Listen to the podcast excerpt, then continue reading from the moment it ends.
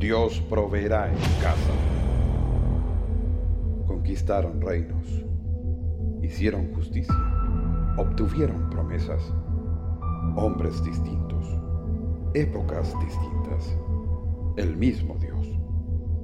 Escaparon del filo de la espada, apagaron la violencia del fuego, cerraron bocas de leones. Siendo débiles, fueron hechos fuertes, perseguidos, quemados, aserrados. No, no les importó nada. Héroes de la fe.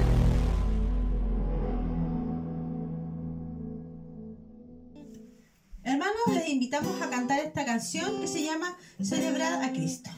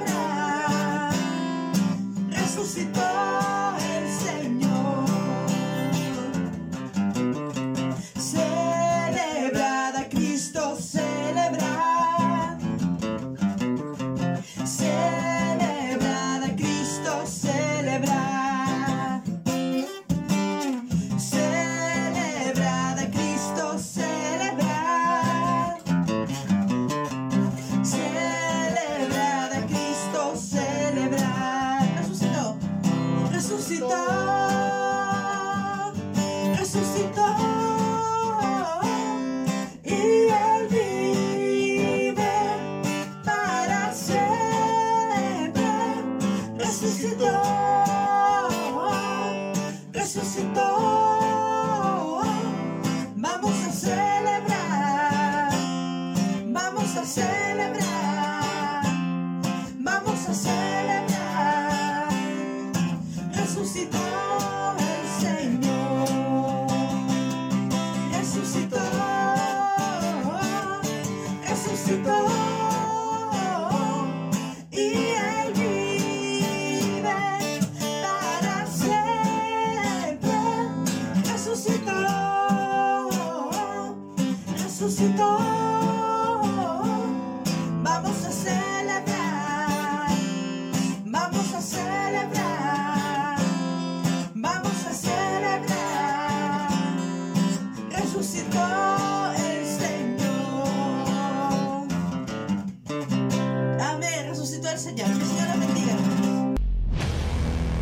Héroes de la fe.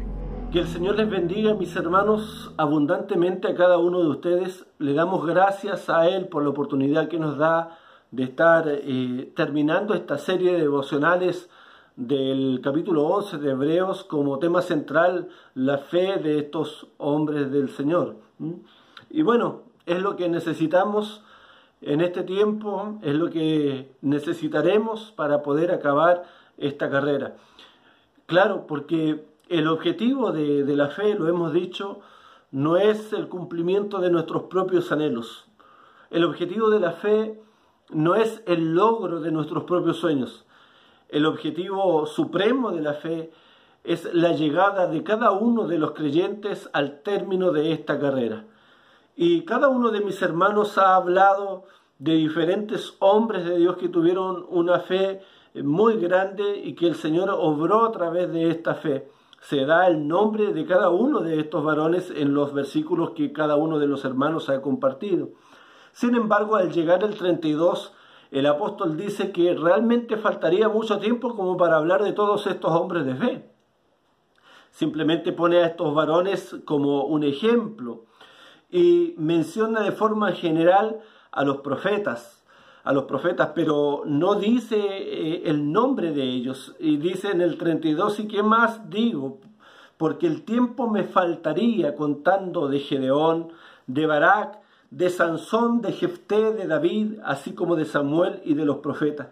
Entonces, después de mencionar específicamente en el 33 el nombre de cada uno de estos varones de Dios, habla en el, al final del 33 de los profetas y por lo que podemos ver en los versículos posteriores al 33, podemos darnos cuenta que acá tenemos al menos dos grupos de hombres de profetas, de acuerdo a los resultados que experimentaron por su fe. El primer grupo podríamos decir que experimentaron cosas que son positivas. Y dice que conquistaron reinos, hicieron justicia, obtuvieron promesas, cerraron bocas de leones, apagaron la violencia del fuego, escaparon del filo de espada, fueron hechos fuertes, se hicieron poderosos en la guerra, pusieron en fuga ejércitos extranjeros, las mujeres recibieron sus hijos mediante la resurrección. Pero hay un segundo grupo que se menciona en estos versículos que aparentemente no experimentaron cosas muy agradables por su fe, por el resultado de su fe. Entonces el versículo 35 eh, nos comienza a aclarar y explicar que fueron ellos torturados, no aceptando su liberación, otros experimentaron vituperios, azotes y hasta cadenas y prisiones, fueron apiedrados, aserrados, tentados, muertos a espadas, anduvieron cubiertos con pieles de ovejas y cabras, destituidos, afligidos, maltratados. Estos son los dos grupos de personas. ¿Y por qué dos grupos? Porque unos, de acuerdo a su fe, experimentaron algunas cosas no tan agradables y otras, sin embargo, pudieron ver esos milagros por su fe. Y de estos dos grupos y de este relato del texto nos surge una pregunta, no sé si usted se la hace en su casa, pero ¿acaso los, los del primer grupo tuvieron una fe mayor una mejor fe que los del segundo grupo? ¿Acaso los que taparon las bocas de leones, como en el caso de Daniel, tuvieron mejor fe que aquellos que murieron a filo de espada? Y la respuesta, mis hermanos, es absolutamente negativa. Ambos grupos están dentro de la misma lista de hombres de fe. Por lo tanto, a través de todos estos relatos y testimonios que hemos experimentado y que yo les he leído también y que otros hermanos han compartido, podemos llegar al menos a cuatro o cinco conclusiones. Primero que la fe en el Señor, hermanos, no siempre nos garantiza comodidad y una vida placentera en esta tierra. Hay una sola cosa que nosotros podemos tener segura en la vida cristiana y es la vida eterna después de la muerte cuando resucitemos junto a nuestro Señor, mis hermanos.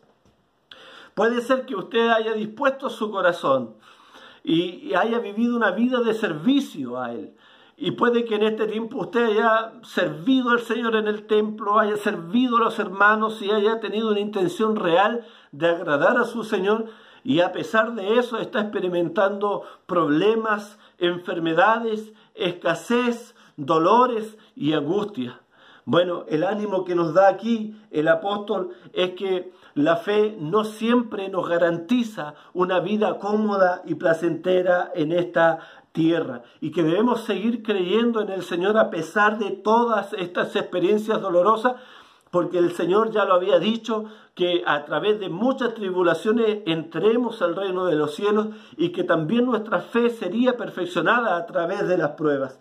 Y en medio de la escasez, en medio del dolor, mis hermanos, en medio de la tribulación, nosotros debemos decidir si vamos a ser como el pueblo de Israel, que le faltó maná en el desierto, le faltó carne, le faltó agua, y no creyeron en el Señor y su corazón se volvió incrédulo y renegaron de él y no entraron a la tierra prometida.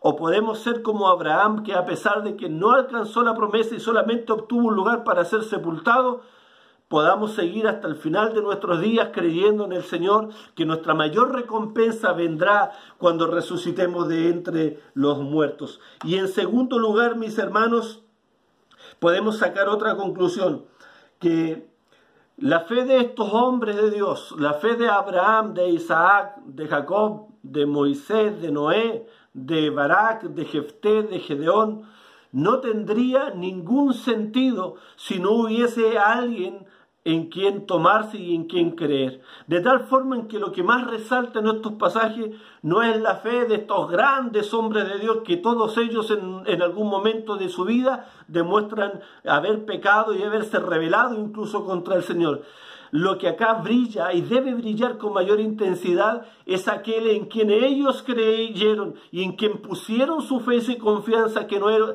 que no era un hombre, sino que en Dios mismo, porque Él es una roca fuerte, es un castillo en el cual nosotros podemos confiar. La Biblia dice del Señor que Él no es hombre para mentir, ni hijo de hombre para arrepentirse, y sus palabras son eternas, ni una tilde ni una gota, hermano, de ellas caerá en el suelo y, y dejará de cumplirse. Cada una de las palabras del Señor y de las promesas hacia su iglesia, hacia su pueblo, son palabras seguras, son una roca fuerte en la cual nosotros podemos confiar. No es tanto la fe de, estos hombres la que resalta, sino aquel en quien ellos creyeron, aquel, aquel en quien ellos pusieron su fe, aquel que es fiel, aquel que es verdadero y justo para cumplir lo que ha hablado y no nos abandonará y no te abandonará en los días peores de tu vida, en la enfermedad, en la angustia, en el dolor. Él no te abandonará porque simplemente es fiel, hermanos. Podemos también estar seguros de que Él lo hará con nosotros. Entonces, de acuerdo a esto, lo que el Señor nos invita en el capítulo 12, hermanos, es a tener eh, paciencia en medio de esta carrera. Nosotros no somos de los que retrocedemos, sino de los que avanzamos para vida eterna. Y la Biblia a partir del capítulo 12, en vista de tener toda esta cantidad de hombres como ejemplo de fe, nos invita a correr con paciencia la carrera que tenemos por delante. Yo no sé lo que está pasando por tu corazón y por tu vida, y no sé las veces que Satanás está viniendo a tentarte para que dejes el camino de la fe, pero lo cierto, hermano, que el Señor te invita a no abandonar este camino y este trayecto, no te invita a tener paciencia, porque la carrera dura hasta el final. El apóstol Pablo, el apóstol Pablo, mis hermanos, dijo, he acabado la carrera cuando estaba al final de sus días. Y entonces Él nos invita a que podamos tener paciencia eh, en medio de esta carrera para poder concluirla. ¿Cómo?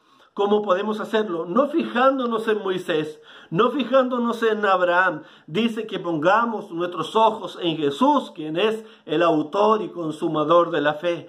Y pone aquí el autor bíblico al, Señor Jesucristo eh, en primera línea como el ejemplo de fe, eh, en primera línea como aquel de que debemos imitar y ver. Y claramente porque Él siendo Dios y hombre vino y sufrió el mayor de los castigos, el mayor de los sufrimientos y a pesar de eso no estimó la vergüenza, el dolor y no estimó la cruz a algo por lo cual debía Él apartarse del propósito de su Padre, sino que hasta el final llegó y cumplió su propósito porque sabía que detrás del sufrimiento iba a venir el gozo, mis hermanos. Y, y el Señor nos invita de la misma forma a confiar esto fue la gracia de estos hombres de Dios. Por eso también David decía, Dios es nuestro refugio y fortaleza, nuestro pronto auxilio en las tribulaciones. Por tanto, no temeremos aunque la tierra sufra cambios y aunque los montes se deslicen al fondo de los mares, aunque bramen y se agiten sus aguas, aunque tiemblen los montes con creciente enojo, mis hermanos. Continuemos adelante entonces en esta carrera de la fe. Pero en cuarto lugar, la Biblia nos invita a despojarnos de aquellos pesos que nos rodea y nos asedia. Peso, hermanos, los deportistas en la antigüedad no, y, también en la, en la actualidad no podían haber ganado la competencia si tenían ropa, si tenían peso de más. Y lo mismo es con nosotros. El Señor nos invita a través de su palabra a despojarnos tanto del pecado o de aquellos otros pesos que puedan interrumpirnos en este trayecto para poder acabar la carrera. Eso yo no lo sé. Usted sabe cuál es el peso que tiene, que le está impidiendo seguir adelante, que le está impidiendo poner su mirada en Cristo, que es el autor y consumador de la fe. Y la verdad es que la invitación de parte del Señor es a despojarnos, hermanos, a despojarnos. Todo aquello que nos esté impidiendo el gozo, la esperanza, la felicidad de tener comunión con nuestro Señor, debemos soltarla, debemos dejarla a un lado y confiar en nuestro Señor y mirar a Cristo, el autor y consumador de la fe. Si estás cansado, mira a Cristo, Él es nuestra fortaleza. Si te sientes solo, mira a Cristo, Él es nuestro pastor. Si sientes que todo está descontrolado, mira a Cristo, porque Él y por Él se sostiene el mundo. Si estás atribulado, Él es nuestra paz. Miremos a Jesús, el autor y consumador de nuestra fe. Que el Señor le bendiga, mis hermanos. Gracias por escucharnos. Recuerda que nos puedes encontrar en Facebook e Instagram como Iglesia Dios Proveerá. Nos vemos pronto.